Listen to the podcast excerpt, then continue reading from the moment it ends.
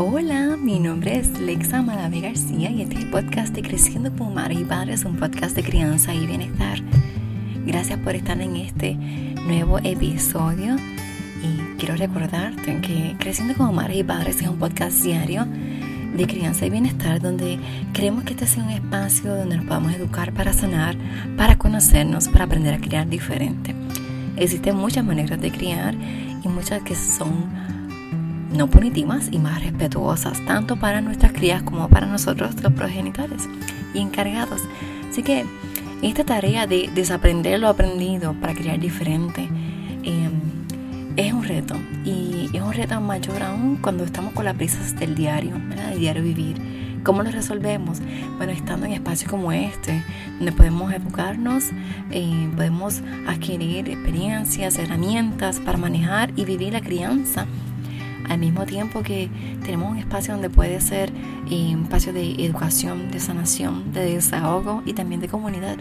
Así que gracias por estar en este lugar donde rompemos las barreras del tiempo y de la distancia. No importa en qué momento me estás escuchando durante el día o en qué momento del año me estás escuchando, este mensaje es importante el día que lo recibas porque ha sido llamada a escucharlo en el momento preciso.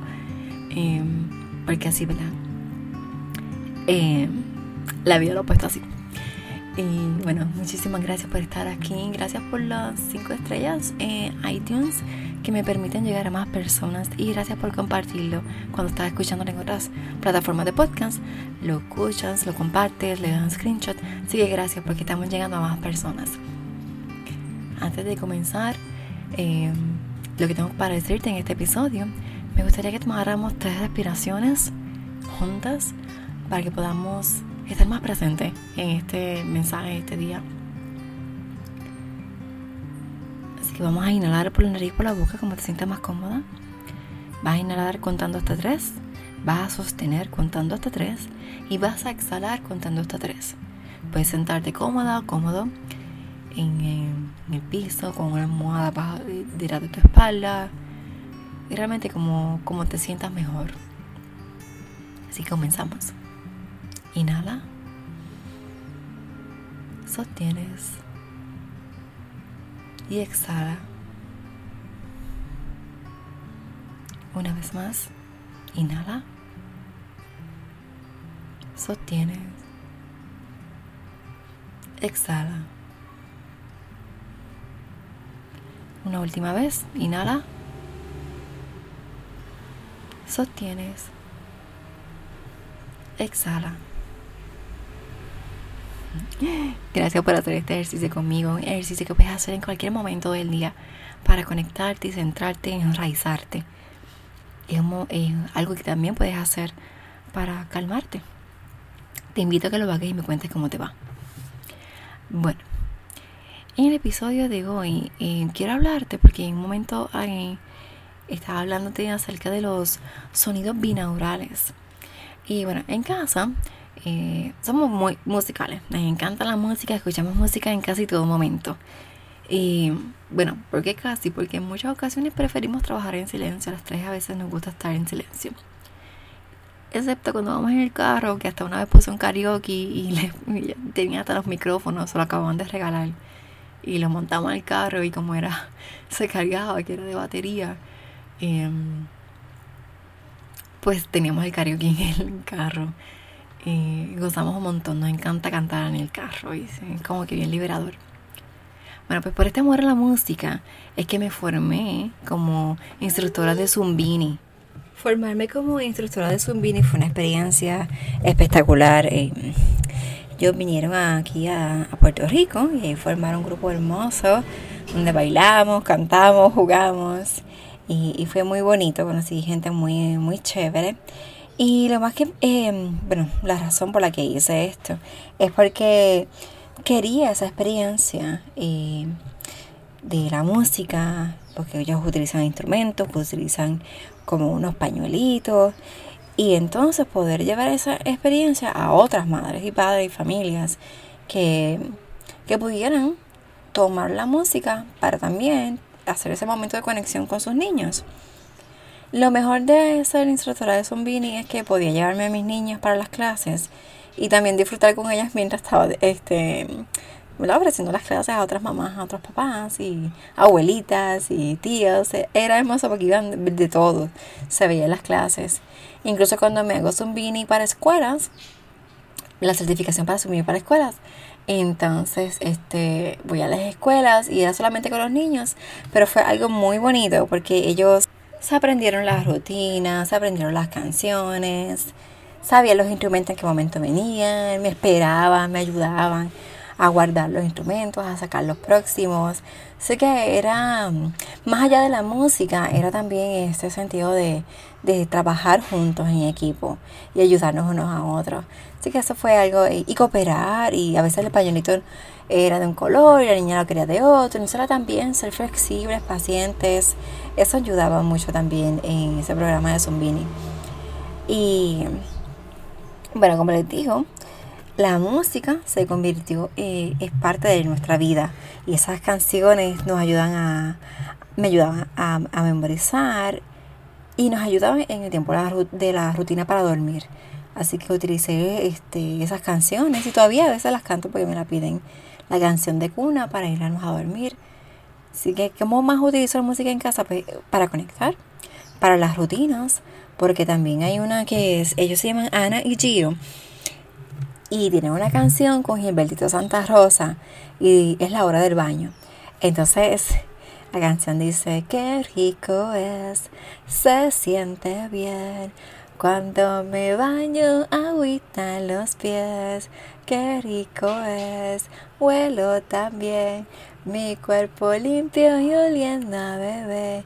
Primero me lavo el pelo, luego carita y el cuello. Y por ahí sigue diciendo las partes que se tienen que lavar. Y al final dice que se seca con la toalla, se viste con la pijama y ya está listo para la cama. Entonces ese ritmo pegajoso y entonces me ayuda para dos cosas. Para informar que vamos a irnos a bañar y para determinar el tiempo en el baño, porque no quiero que a veces estén demasiado tiempo en el baño, pues porque estamos velando, gastando agua. Y quiero que ellas sean conscientes de que podemos hacernos un baño bien hecho, sin tener que gastar tanta agua y sin tener que estar tanto tiempo en el baño. Entonces, hacer como ese timing de cuántas veces tengo que repetir la canción para entonces marcar cuando empezamos y cuando terminamos el baño, eso me ayuda también. Y bueno, eso para, y para estudiar eh, utilizamos música clásica o este, música instrumental pop, porque hay unos, unos playlists que tienen Spotify y también lo puedes encontrar en YouTube. Son estas personas que, músicos, que tocan violín, saxofón, cello, guitarra y tienen sus covers de música pop. Por ejemplo, este, he escuchado de, de todas las canciones, desde Adele hasta, usualmente son canciones en inglés eh, One Direction, todos esos artistas, DJ Marshmello, incluso yo creo que hay una de Despacito también, una versión como instrumental.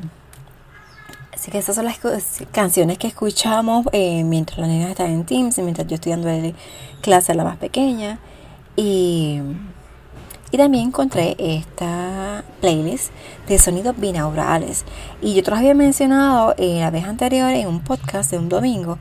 Entonces, estos sonidos binaurales, lo que ya se han hecho muchos estudios, porque son frecuencias distintas de una oreja a la otra. ¿Verdad? Cuando se, escucha con la ayuda de, de un audífono. Entonces, estos estos sonidos binaurales lo que hacen es que ayudan que los hemisferios cerebrales eh, se tienden a sincronizar con la escucha de estos sonidos. También se asocian a la relajación profunda, meditación y creatividad. todo depende de los hertz que se estén escuchando. De 8 a 13 hertz eh, ayuda a la producción de ondas beta, que entonces aumenta la concentración y el estado de alerta pero de 4 a 8 Hz inducen a las ondas teta que son para el metaanálisis. Y el otro, eh, vamos a ver, y el otro es también favorecen el aprendizaje mejorando la concentración y la focalización. Hay muchos estudios acerca de, cómo los sonidos binaurales afectan también eh, hay una de las investigaciones que pone en relieve que estos tipos de sonidos eh, ayuda con la atención, la memorización, el humor, la ansiedad y el tratamiento de la emoción. Esto, todo esto está tomado de la, la revista, déjame si lo digo bien, Psychology Today. Y te voy a dejar el link en las notas del programa para que puedas verlo. Y también está tomado de psychology.com. Es como que una revista eh, también de la psicología, pero no sé si está traducida del francés al español. hay que verificar.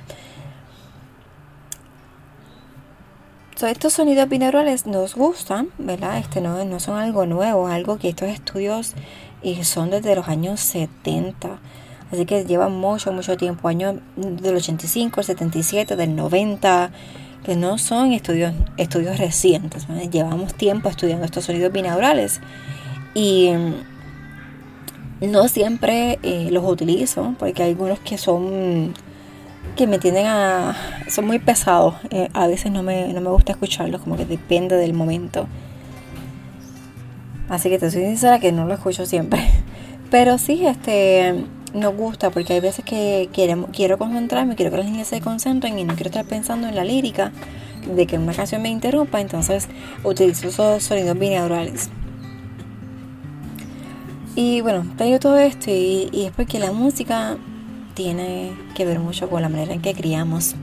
Nos ayuda a, a esos momentos para o desconectarnos o conectar, para llevar las rutinas. Y bueno, eh, un descargar, concentrarnos, de todo. Y bueno, los niños no vienen con manual de instrucción y nosotros como nuevas madres y padres queremos darle lo mejor a nuestros niños. Y lo mejor no es necesariamente todo lo que se puede comprar. No es el juguete que acaba de salir la televisión o lo que, ¿verdad? No, no, todo lo que nos pueden pedir en las tiendas o lo que ven. Lo mejor que le podemos dar a nuestras hijas es nosotras mismas, nuestra mejor versión. ¿Y cómo hacemos esto? Cuidándonos, educándonos, sanando. Recordando pues, que el cambio comienza con nosotros, el cambio que nosotros queramos ver en nuestra casa comienza con nosotras. Y esta es una manera de tomarlo como hábito, escuchar música, relajarnos, para desconectarnos y tomar este tiempo para nosotras, para concentrarnos. Y es algo que podemos modelar para nuestras hijas y que también ellas puedan eh, tomarlo como suyo y, y usarlo. Así que con esto te dejo. Muchísimas gracias por compartir conmigo.